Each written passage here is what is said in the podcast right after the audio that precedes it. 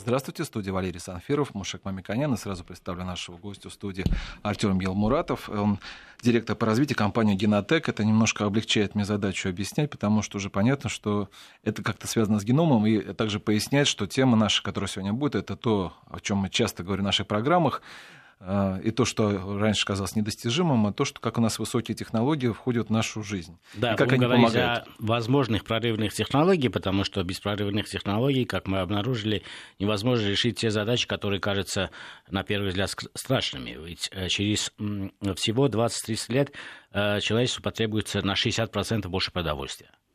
А мы знаем, что сегодня истощение земель, э, уменьшение воды, которая, возможно, может быть применена в сельском хозяйстве, резко-резко уменьшается. Это первое. Второе. Э, при этом э, есть существенная разница в возможностях потребления, структуре потребления и заболеваний, связанные с потреблением. Э, ожирение в развитых странах, недоедание в неразвитых странах, доступ к продовольствию ограничен в одних странах и переизбыток продовольствия в других странах. Все эти вопросы каким-то образом нужно решить. Есть ли пути решения? Путей есть, но практически результаты, мне кажется, недостаточно эффективны на сегодняшний день. Почему? Потому что мы точно не можем сказать, в какой теории правда находится о диете человека. Каждому человеку свойственны индивидуально какие-то особенности. Настолько индивидуально, вот и генетика как раз может ответить на этот вопрос, насколько индивидуально э, для каждого человека разработать э, алгоритм поведения, алгоритм питания для того, чтобы он был э, здоров долгие годы и был работоспособен долгие годы. Или же все-таки есть универсальные какие-то правила. И для меня странно, что нужно настолько индивидуализировать, как мы сейчас подходим к такому пониманию, потому что человечество ну, можно сказать, две с половиной миллиона лет жило э, с точки зрения э, индустрии как охотник-собиратель, и всего 12 тысяч лет э, в новой аграрной э, технологии. Э, означает ли это, что мы потребляем новые аграрные технологии, а наша генетика соответствует э, тому э, синтезу, набору тех вещей, с которыми мы набрали и передали по наследству именно в период эволюции 12 миллионов лет? Это очень интересный вопрос и с научной точки зрения, но значительно они интересны с прикладной точки зрения. А как быть дальше? Что означает человек современный? его способ поведения, способ производства пищи, и как это может выглядеть завтра. Это интересует и потребителя интересует и производителя, потому что долгосрочные стратегии компаний, они могут завести человечество в тупик. Как, например, яркие примеры, почему мы пришли в тупик, изобретение рафинированного сахара и удешевление производства рафинированного сахара. Аплодисменты кончились всемирным ожирением, особенно в развитых странах, да, избыточное потребление этого продукта, который на порядке превосходит то, что потребляли наши предки. Вот Поэтому нам нельзя допускать, имея современные э, знания, э, шаги э, в том векторе направлений, который приведет нам к новому тупику. Поэтому мы хотим опираться на науку. Ну что же, вот слово тогда науки. Вот, мне, кстати говоря, интересно достаточно. Вот э, если говорить о вашей компании, да, вот вы несколько слов тоже о ней скажите, и чтобы понимать вот основные направления, которые заставили вас, э, так понимаю, выпускников МГУ э, в 2010 году создать вот это направление, которое сейчас является прерывным не только в России. Да, добрый день, уважаемые слушатели, уважаемые коллеги действительно буквально пара слов тогда о нашем медико-кинетическом центре. Генотек мы э, специализируемся на технологиях, которые позволяют расшифровывать геномы э, намного более производительно, чем это можно было делать раньше, и применяем это для разных направлений, для того, чтобы у людей узнать их определенные особенности генома и позволить им скорректировать их образ жизни, питание, диету, э, также э, занимаемся диагностикой и решаем разные прикладные задачи индустрии, э, ученых для э, конкретных целей, когда нужно исследовать ДНК. Но об этом подробнее расскажу. А почему э, мы вообще это, в эту тему, э, так скажем, активно включились? Э, на самом деле она действительно очень сильно в последнее время развивается, и когда только прикасаешься к тому, что происходит, потом очень тяжело от этого, соответственно, отойти. А, а что, собственно, происходит? Да? Наверное, не все следят, поэтому важно будет рассказать. А, произошло бурное развитие технологий прочтения ДНК, начиная с начала 21 века.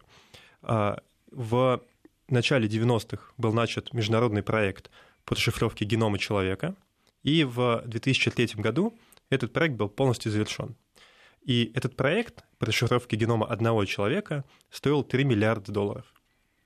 За последние 15 а, лет ситуация таким образом изменилась, что аналогичный проект может провести не консорциум всех ученых мира, а буквально множество лабораторий по всему миру, и это будет стоить в миллион раз дешевле. То есть за несколько тысяч долларов можно получить результаты, которые вот совсем недавно стоили 3 миллиарда долларов. Как раз пример блокчейна. А, ну, про блокчейн тяжело, ну, да, я небольшой так, специалист. Такой пример э, разведения, да. Хорошо. Да, ну, э, э, развитие радикальное, это влияет на очень разные отрасли, как было отмечено, это влияет и на то, что связано с индивидуализацией питания человека. Это, как ни странно, касается и микробиологии, и животных, и растений, потому что все живые организмы на нашей планете, мы, мы все очень разные, мы сильно отличаемся там, от бактерий, мы очень отличаемся от, от растений, но у всех у нас плюс-минус одинаковая ДНК. То есть у нас одинаковые буквы в нашем геноме, и только их последовательность, э, по сути, отличает э, разные организмы ну, давайте, между вот, собой. Э, важные открытия, которые произошли за последние 10-15 лет. Как они могут помочь нам решить те вызовы, которые стоят перед человечеством? Вызовы, я обозначу некоторые из них. Производить больше оборудования, тратя меньше ресурсов планеты. То есть сделать более эффективным. Да? Э, экологические проблемы, э, загрязнение планеты чудовищных масштабах. Если бактерии, э, которые могут подъедать за нами ту, те отходы, которые мы выбрасываем, ну, это второй вопрос еще, как уменьшить эти отходы. Да? При этом, э, живя лучше, человек э, получает огромное количество э, заболеваний, которые связаны с улучшением его жизни, то есть доступ к питанию больше, подвижность меньше и так далее. Эти вот прикладные задачи вы можете решить или есть еще только теоретические предпосылки, что при дальнейшем исследовании мы можем найти пути к тем или иным. И если, если есть такие решения, скажите, например, какие конкретно проекты вот делаете вы, чтобы улучшить эффективность производства того или иного продукта. Угу. Ну, тогда, наверное, начнем вот больше с того, чем именно мы занимаемся. А, одно из интересных направлений – это так называемая геномная селекция. Это когда а, для того, чтобы создать новый сорт растения, или если мы хотим сделать там, новые особи животных, а, применяются технологии, не связанные никоим образом с редактированием, но связанные с расчетом, соответственно, какие особи между собой лучше скрещивать для того, чтобы добиться нужных результатов. То есть, если мы понимаем, что мы хотим получить некий овощ, который, например, содержит больше витаминов, который крупнее размером, при этом он э, не требует большого количества там, пестицидов или еще чего-то, который устойчив к внешним воздействиям, э, вслепую это сделать довольно тяжело классической методе селекции. Ну или возьмем, например, э, достаточно простой и э, хороший пример. Если мы хотим э, получить корову, которая дает хорошее молоко в большом количестве, и эта корова здоровая, значит, она должна иметь родителей. Вот подбор родителей через инструмент геномной технологии мы можем это сделать быстрее, правильно? Да, да, абсолютно точно. И это уже применяется. И это позволяет сократить большое количество времени, чтобы подобрать эти идеальные пары для скрещивания. И более того, а, это просто более экономически эффективно, потому что если вы будете случайным образом скрещивать разные особи, да. вы с маленькой вероятностью получите Да, но не, не случайными. Я бы хотел сказать, что на самом деле до вашей технологии существовали другие технологии которые начали развиваться еще 15, 12, 10 тысяч лет тому назад обычно опытные э, животноводы, те, кто занимался, э, занимался аграрной культурой современного типа, они э, прекрасно понимали, что бычка хорошо бы привести оттуда, параметры бычка должны быть такие, параметры коровы такие. Это были другие физические, механические способы измерения и инструменты использования. Да? Дальше, когда мы вошли в информационный век, это 20 век, конец 20 века, стал применяться информационные системы для того, чтобы лучше обосновать, какие скрещивания не могут дать результаты именно в том заданном желаемом факторе, который мы хотим получить. Это были огромное количество измерений, которые делалось на огромных количествах предприятий в разных странах. И информационная система сводилась к одному, и, предположим, говорили, вот эту курочку, несушку из немецкого, немецкой формы номер 4 фермы, нужно скрестись там с петушком, который там вырос в Канаде, например, да, теоретически. Mm-hmm. Вот так, так происходило, очень грубо говоря. Сегодня это не так. Сегодня это делается значительно быстрее, лучше, эффективнее результат достигается в большей степени. Как? Вот скажите, чтобы нашим радиослушателям было понятно. Делается анализ э, крови и ДНК, да, забирается да. Э, материал, делается ДНК-анализ. И каким образом вы считаете, что этот фактор их э, слияние дает э, именно увеличение продуктивности. Или, например, э, яйценосность увеличится у э, несушек. А для этого сначала необходимы масштабные исследования. То есть а, берется большое количество особей или большое количество, а, например, образцов растений, и а, дальше исследуются их геномы и сопоставляются с их внешними проявлениями. И э, это на самом деле большие данные, то да. есть вручную это почти невозможно совместить. Ну, это, естественно, понятно, да. Да, но при помощи э, математических расчетов можно понять, что определенные комбинации вариантов в геноме могут давать определенные показатели, да, то есть да. могут отвечать за то, что там мышцы лучше растут Здесь или учитывается больше и районирование, например. Мы хотим сделать лучшие яблоки э, для Ростовской области. Значит, мы должны исследовать огромное количество яблок Ростовской области, э, обнаружить, какие из них более э, плодовиты, и посмотреть э, в геноме этого, э, именно этого растения, чем отличается, может, какой-то э, угол отличается от э, генома других, и его тиражировать. Правильно я понимаю? Да, да. И при этом еще очень важно рассчитать, а что будет происходить при комбинации разных э, особей. Потому что, как мы э, знаем из там, базовых законов генетики, э, не всегда мы можем взять э, там, какие-то определенных родителей и получить точно заданного, да, да, похоже, скажем, да. ребенка. Да. Иногда это совсем... Да, иногда люди могут быть там, дети совсем не похожи на своих родителей. Да. Вот. И поэтому очень важно рассчитать так, чтобы на большом масштабе получить максимальный выхлоп от использования данной технологии. Вот смотрите, mm-hmm. был э, такой, ну, сегодня уже можно сказать, примитивный метод, когда Мичурин э, пытался улучшить плодовитость растений, правильно?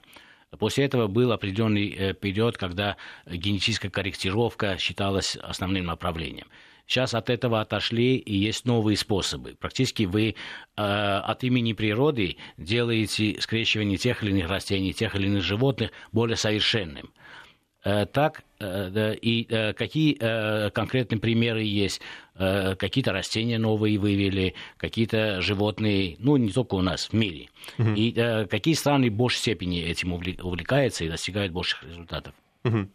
Ну, конкретно мы больше всего работаем по сахарной свекле. Так сложилось, что мы с, в сотрудничестве с одним из агрохолдингов. Это длинный проект, он еще идет, и ожидаем большие результаты угу. на этот счет. А в целом мире нет пока по крайней мере, мне не знакомой ситуации, когда выявили совсем что-то новое при помощи этих вещей, но точно улучшили уже текущие показатели. И это по разным продуктам, по разным животным, по разным растениям. Очень много исследуют из растений э, кукурузу и сою. Это вкладываются большие э, деньги. А по животным очень много в области генетики коров и свиней.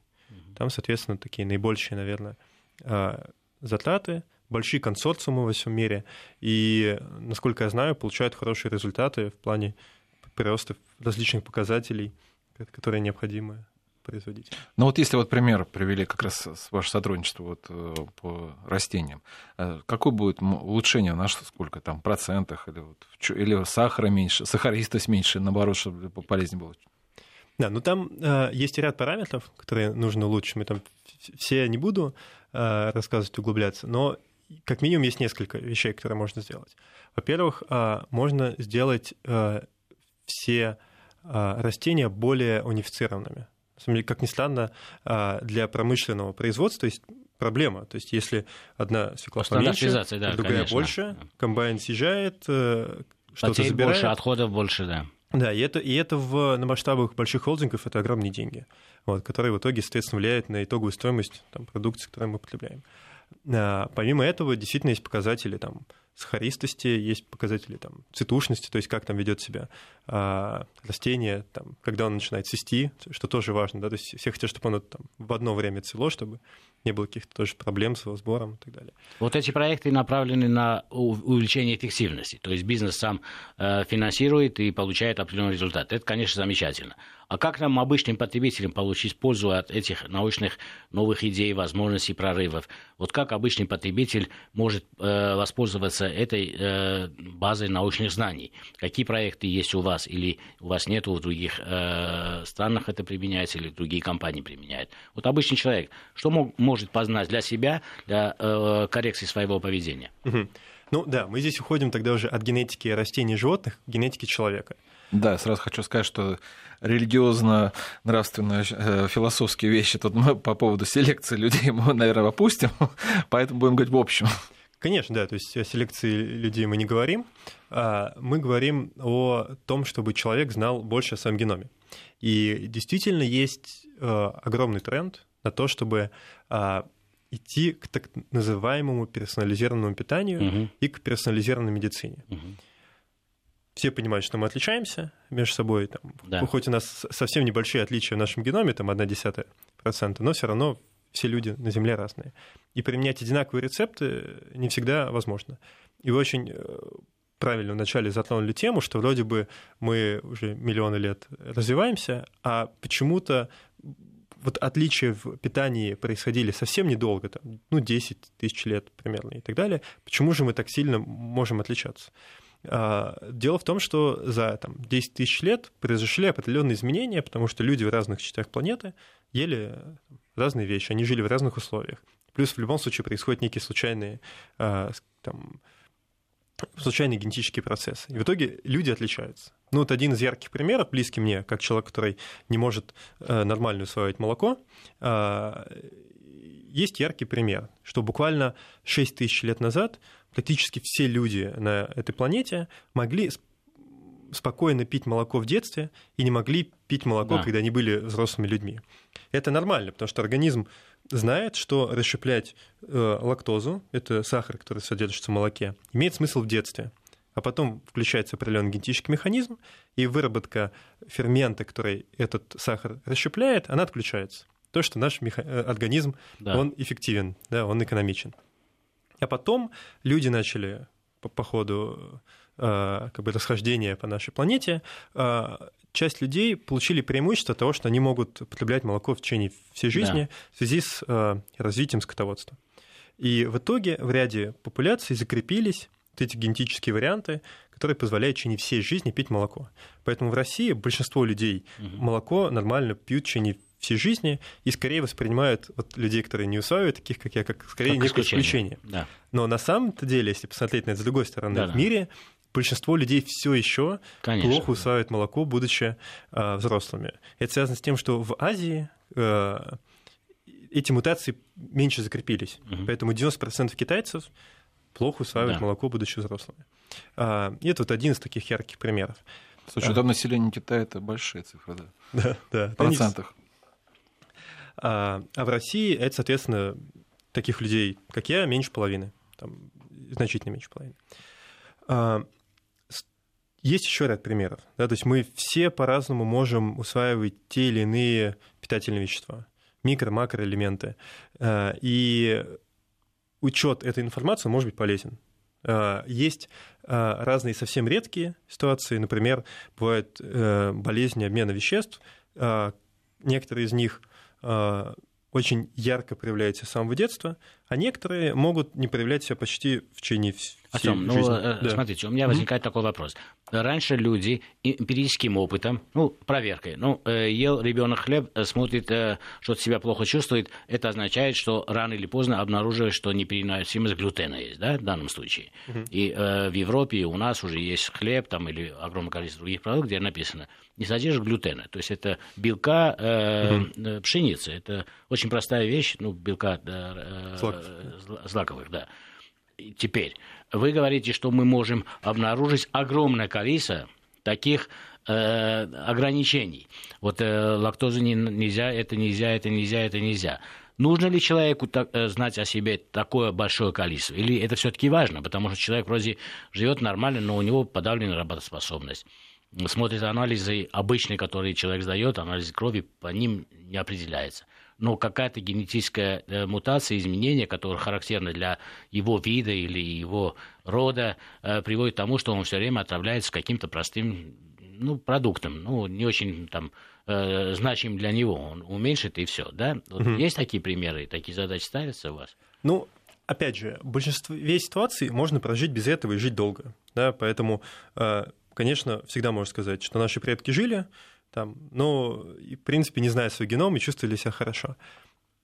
Да, так и есть. Но с другой стороны, если мы хотим, если мы говорим об активном долголетии, если мы хотим долго э, активно жить, то вот эти э, ограничения, эта информация становится уже полезной. Я добавлю, что наши предки жили счастливо, но до 35 лет э, выживал каждый второй. Поэтому мы сейчас уже говорим о том периоде, когда у наших предков не было ни э, накопленного опыта действия в возрасте, когда ему 50, 60, 70 лет, да, и угу. это совсем э, разная ипостась, куда человечество в целом вступило, и поэтому нужны новые знания, поэтому мы говорим с вами на эту тему. И мой вопрос э, связан с тем, что вот глобальная проблема, которая в первую очередь связана с питанием, поведением человек, э, человека, и огромное количество заболеваний вытекает из него. Жир, жировая масса человека. Вот э, как вы видите, какие исследования есть в этой области, как это проявляется, можно ли корректировать? Маша Артем Илмуратов, наш гость, э, э, директор по развитию компании Генотек, ответит на ваш вопрос сразу после новостей. Напомню, что у нас Артем Елмуратов в студии, Мушек Мамиканян. И после новостей мы вернемся к обсуждению генома человек, геномному развитию, технологиям, которые сейчас рассказывает наш гость. От Микояна до Мамиконяна. Тезисы о продовольствии. Напомню, наша студия Мушек Мамиканян, председатель попечительского совета фонда премии Столыпина, и Артем Елмуратов, э, директор по развитию компании «Генотек». И мы, Мушек Владимирович, вы начали задавать вопрос перед новостями, касающиеся как раз вот прикладных воп... Э, э, да, как элементов. Мы можем воспользоваться не производители, которые могут совершенствовать свое производство дальше, а как реально потребители могут воспользоваться этими знаниями. Угу. Ну, сейчас э, уже не является какой-то очень уж такой дорогой и невозможной процедурой расшифровки основных как бы, частей генома человека, поэтому э, люди могут э, в одной из э, лабораторий изучить свой геном, и э, после этого на основании тех вариантов генетических, которые у них есть, понять, э, какие у них, с одной стороны, есть риски развития там, определенных заболеваний, чтобы заранее их профилактировать. Да, профилактика заболеваний – это одно. Да, и соответственно, то, что связано с нутригенетикой, да, это особенности метаболизма mm-hmm. да, разных веществ. Если а, есть понимание, что какие-то вещества, например, а, хуже усваиваются, то, соответственно, нужна определенная корректировка. Это может быть как корректировка непосредственно. Там... То есть это напрямую может влиять на качество жизни человека, его Конечно. самочувствие, да. Конечно. Ну... Как он не знает, э, эти нюансы есть, он там любит, например, шоколад, но ему наверное, шоколад лучше не есть, а есть какие-то фрукты, да, вот может такая корректировка помочь ему. Да, я вот могу еще а, два таких ярких примера привести. Один а, скорее редкий, но сильный, а второй более частый. Ну вот редкий пример – это э, наследственное заболевание гемохроматоз. Оно для наследственных заболеваний довольно часто. В чем суть? Излишне накапливается железо в организме. Mm-hmm. Поэтому люди могут долго жить и вообще не чувствуют никаких симптомов. А потом раз у них начинают сильно болеть разные органы, и это может произойти в районе 40 лет. Угу. Совершенно неожиданно. И еще, опять же, пока это диагностируется, это будет определенные трудности. А профилактика довольно простая, соответственно, как снижение железа в организме, плюс, опять же, как ни странно, просто кровопускание, то есть можно да, стать донором, да, донором да. крови. Ну, да, на железо мало внимания обращают. На самом деле, ну, Э, обычно женщины там пытаются поднять железо с большими кровопотерями, но сейчас обнаружено, что железо это достаточно важный показатель крови, как и витамин D. Угу. Поэтому низкий уровень железа является хорошей характеристикой э, долгой и э, беззаботной жизни, особенно с точки зрения сердечно-сосудистых заболеваний, поэтому это очень важно. Это новое обнаруженное, я знаю, что и с помощью вашей науки изучаемая вещь. Я бы хотел, чтобы вы сказали о другом аспекте, который характерен для современного знания о человеке, о микробиоме. Вот мы несколько раз возвращались к этому, это было связано пищеварением э, и как э, пища влияет на наш организм, что влияет на нас при э, потреблении той или иной пищи. Вот насколько микроорганизмы являются миром, куда ваша наука должна э, внедриться, изучить, нам подсказать, рассказать, потому что, как известно, ну это уже стало там такой аксиомой, что микроорганизмы управляют нами, а не мы ими. Это первое. И потом э, взаимодействие э, работы э, психики человека, головного мозга человека, это взаимодействие э, через вас можно корректировать или обнаружить? Вот как обстоит дело в этом э, огромном пространстве э, микроорганизмов, которые на самом деле меньше всего изучены. Артем, вот вы да. интересная цифра, кстати, мы обсуждали предварительно именно эту тему, привели, сколько у нас в организме в весе человека? Да, на самом деле не все об этом задумываются и знают, но у нас около двух килограмм э, бактерий живет в организме человека.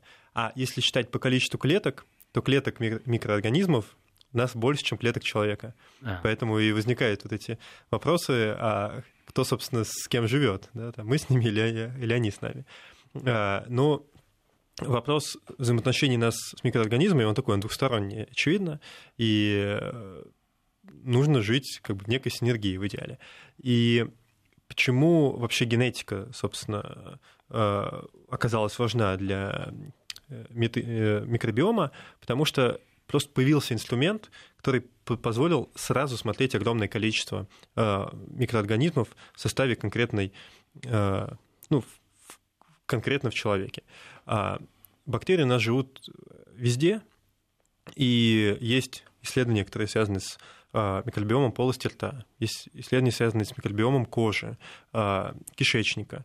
И есть понимание, что все эти микробиомы могут по-разному влиять, как вот вы правильно отметили, и в том числе на поведение человека, но и на здоровье, на долгосрочное а, здоровье, на активное долголетие, на то, как усваиваются определенные продукты.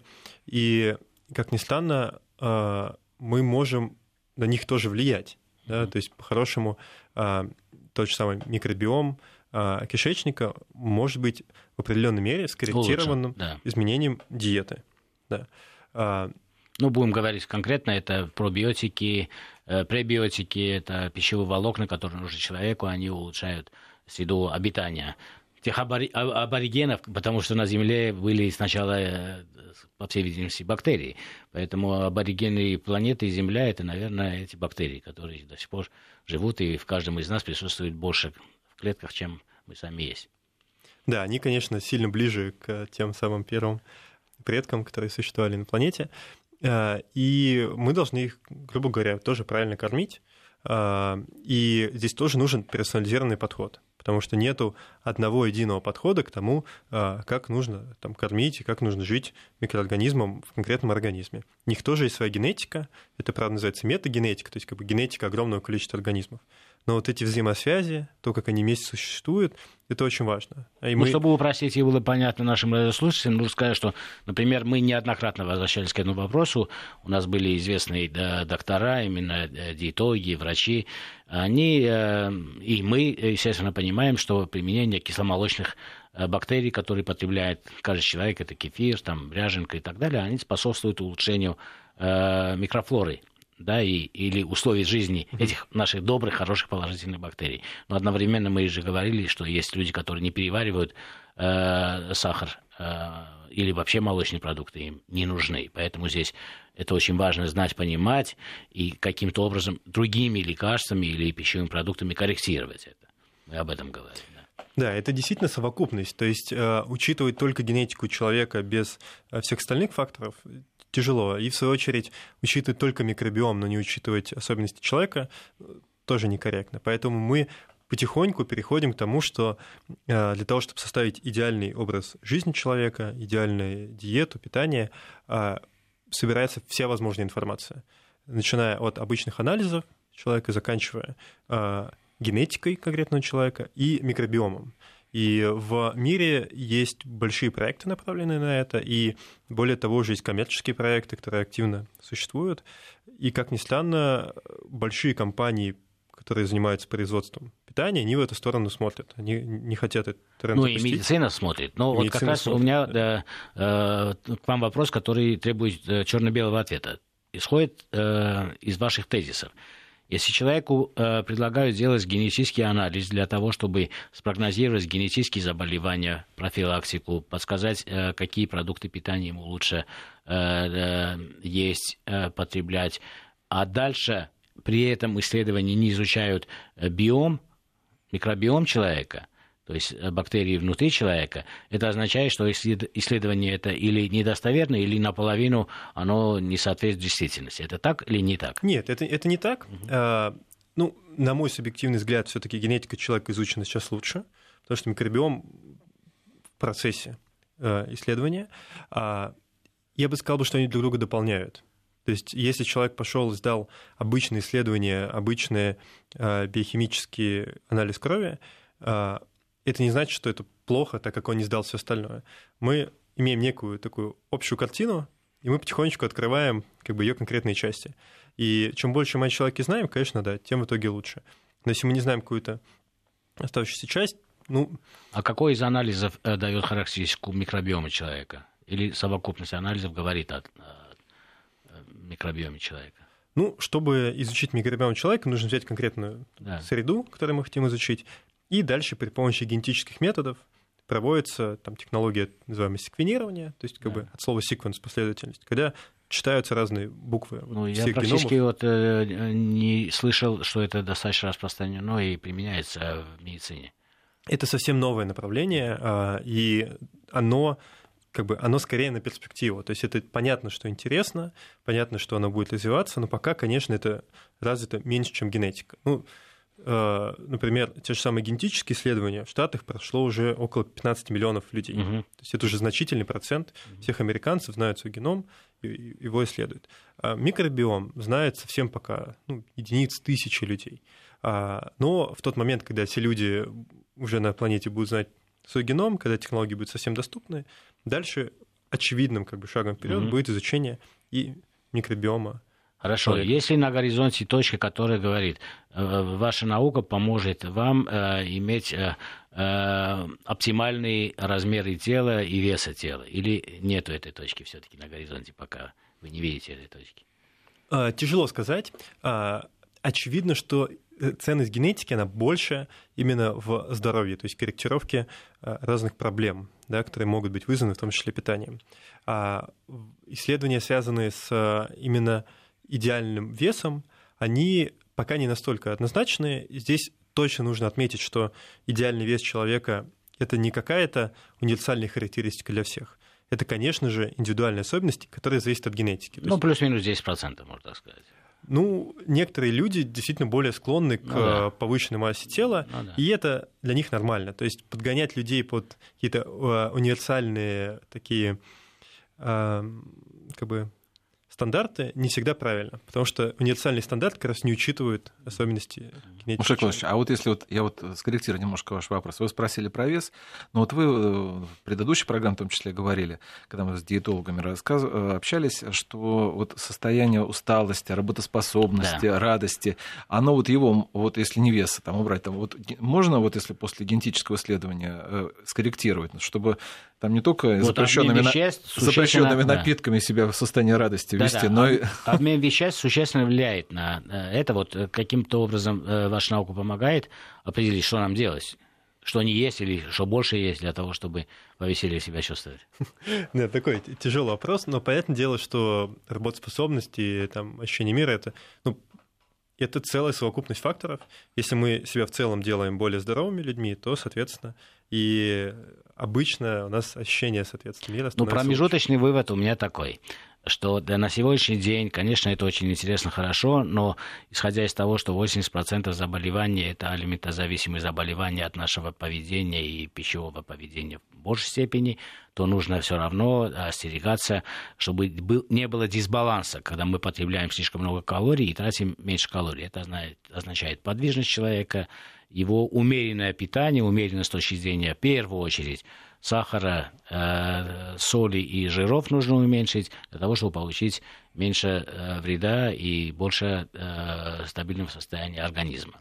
И, естественно, э, изучение э, микробиома на том этапе, который мы сегодня имеем, мы обнаружили, что нужно поддержать и подкармливать, поддабривать наши добрые микроорганизмы в организме, а для этого нужны пищевые волокна.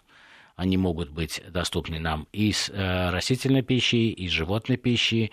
Это сухожилия, например, э, э, куриные ножки содержат много, например, да. Это растительная пища, которая богата клетчаткой, например, ну, сельдерей, как пример привожу, лук, и, ну, все продукты, капуста. Да, и поэтому да, вот такие пропорции которые э, мы рекомендовали в предыдущих обсуждениях вместе с нашими диетологами, остаются они актуальны и сегодня. Другое дело, что мы всегда ожидаем от науки каких-то чудес.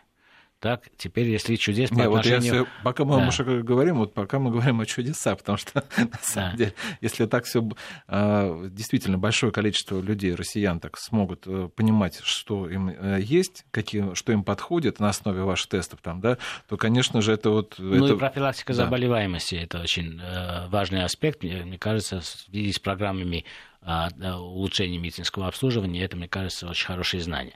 Но вот я бы хотел все-таки продолжить тему чудес. Какие чудеса мы ожидаем от вас, я скажу. Э, ну, глобально от вас ожидают э, совершенствование природы, но при этом разнообразие природы э, не должно быть нарушено, да, совершенство. Но в большей степени от вас, от науки, мне кажется, общество ожидает, каким образом вы найдете способы утилизации отходов, чтобы они не вредили природе. Ну, например, разливы нефтепродуктов есть в океане, да, пластик уже распространяется, э, создает острова. Вот ваша наука, микроорганизмы, которые вы исследуете, они э, помогают или есть какие-то проекты, которые в скором времени помогут? Тем более э, Россия в ближайшее время экологии ну, огромное внимание и средства выделяет. Вот э, ваша наука в этом помогает? У вас есть конкретные тех задания на разработку этих продуктов или конкретные крупные компании, которые хотят этим заниматься? Угу. Ну да, но здесь мы уже смотрим все-таки чуть больше будущее, то есть э, то, куда мы стремимся, куда индустрия стремится, наука, и да, есть определенный оптимизм.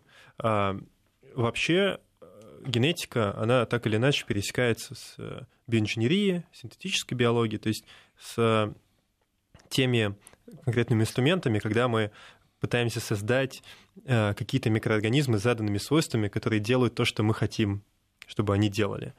Ну, можно классический пример привести, как э, кишечная палочка, которую мы все, в принципе, так, воспринимаем по большей части негативно. Да, это такой патоген, да. Такой патоген. Но кишечная палочка спасает множество людей, потому что она вырабатывает э, человеческий инсулин да, и людям, которые страдают диабетом, это, это важно. То есть уже десятки лет назад люди научились использовать этот микроорганизм в себе во благо.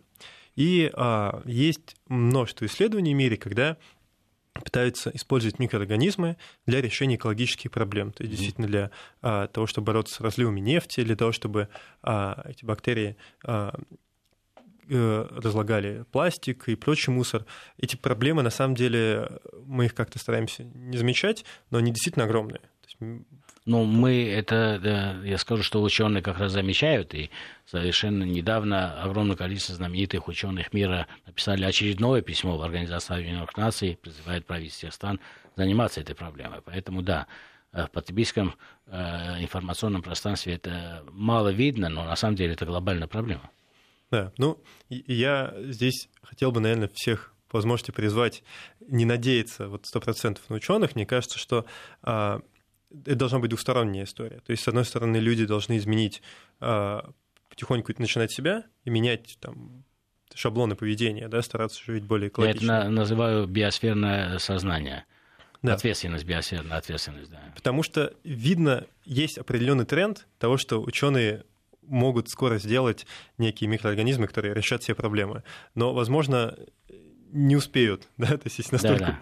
быстро будем идти, а если как бы уменьшить скорость загрязнения, то вполне возможно, что и как бы эти две кривые пораньше сойдутся, и мы придем к тому, что вообще не будет проблемы с пластиком. Да, я предполагаю, что будет меняться этика человека, отношение к природе, отношение к тому, любые действия, которые он делает, как он выбрасывает мусор, как он формирует мусор, это будет приходить именно э, с прогрессивной части, обычно с молодежи это приходит, это новые тренды, мы видим новые тренды и в пищевом поведении, иногда они не очень понятны, не, не настолько обоснованы, да, отказ от такого вида пищи, от такой вида пищи. Но рано или поздно, мне кажется, совокупность этих действий общество приведет к более разумному, систематизированному подходу новой э, биосферной этики человека. Мне кажется, что в этом мы еще в самом-самом начале пути, это очень интересно, что у нас есть э, такие исследователи, как вы, занимаются этим нау- с научной точки зрения. Ну, кстати говоря, вот э, возвращаясь опять к теме, что вот, э, чтобы человек стал ответственным, он должен, он должен себя хорошо знать, чему вы, кстати mm-hmm. говоря, помогаете. Вот мне вот интересно, вот пока я услышал вас, вот, э, Маша вы тоже говорили про диетологов, да, вот вы, вас как диетологи воспринимают ваши тесты? Они как конкуренцию какую-то определенную или как матрицу, то есть с чего они начинают свои уже рекомендации? Зависит, да, зависит. Понятное дело, что в Э, некоторых странах это там более развитая история, там в России пока чуть менее, просто потому что чуть позже появились эти инструменты. А, как правило, есть определенное а, развитие. Да? То есть, когда диетологи не знают тематику, не знают э, словарь, связанный с генетикой, это часто их пугает, да, и, соответственно, они как бы отстраняются от этого. А потом так или иначе начинают углубляться, читать статьи и понимают, что это важно, интересно, понимают ограничения метода. Вот. И, соответственно, в этот момент не воспринимают конкурентность истории, а воспринимают это как один из инструментов, который важен. Вот. И мы, соответственно, а, все проходим вот эти стадии. Кто-то опасается, боится, во многом не понимает, а кто-то уже вовсю применяет. То есть это вот э, э, при нашей жизни мы э, видим несколько таких прорывов научных, да, которые, на которые иногда э, Россия успевает, иногда она лидер, ну, космические исследования, например. Да. Информационное э, пространство мы не лидеры, ну, цифровизация. Сейчас мы э, опережающие темпе хотим туда попасть. Вот в вашей области э, геномные исследования, геном человека, геном Э, растений. Россия в каком месте находится и в каких частях мы слабы, а в каких сильны. Наше участие в мировом научном вкладе в будущем, ну, через 20-30 лет, если мы э, будем анализировать, что мы делали, э, где вы видите, что мы можем достичь больших результатов, чем другие страны? Или э, просто наши школы формировались таким образом, что больше ориентируем на эти узкие направления? Вот как вы оцените наше состояние сегодня? Ну, к сожалению, мне кажется, потенциал реализован у российской науки не настолько, насколько он мог бы быть реализован. В частности, с генетикой есть вообще определенные исторические трудности, когда в какое-то время генетику э, ну, тормозили, да, ее развитие да. на политическом уровне. Ну, на, напрямую уничтожали. Почему тормозили, если мы говорим о Вавилове, его периоде, ну и так далее. Да, Но да. при этом оплатили название ключевых проспектов Москвы. Все, кто занимался генетикой. Ну, после смерти, да, все полюбили. Да, ну, сейчас э, кажется, что наоборот э, обратили внимание на эту науку, и э, мне кажется, что да, мы сильно отстаем, отстаем в первую очередь от Китая и Соединенных Штатов, э, но еще не поздно как бы взять. Вот и... в каких сферах вот э, Маша, у нас осталась одна минута, поэтому да. Вот сейчас вот Артем нам... Если коротко, то есть области, которые требуют большого вложения э, денег. Капитала. Это угу. связано с оборудованием. Угу. А есть вещи, которые требуют по большей части мозгов. Угу. Вот а, потенциал больше в биоинформатике, то есть работе с данными, которые связаны вот с генетикой. Здесь берем хороших математиков, а, даем им классные задачи, и все будет хорошо. То, что связано с капиталоемкими вложениями, с оборудованием, здесь тяжелее. Просто нужно уже бодаться э, бюджетами, угу. что в случае, ну, когда мы говорим о Штатах, да, Китае да. очень тяжело. Они вкладывают огромнейшие деньги. Ну, как послед... всегда, будем Мужик, надеяться на наших математиков. Вот последний вопрос. Вот вы скажете, что около 5% американцев прошли исследование геномное. А в России это когда вот мы на такой уровень, через сколько лет перейдем? Тяжело прогнозировать, но я думаю, что в течение 5-10 лет это произойдет. Хорошо, я напомню, что у нас, у нас был в студии Артем Илмуратов, э, директор по развитию компании Генотек, Мушек Мамиканян, программа провел Валерий Санфиров. Всего вам доброго.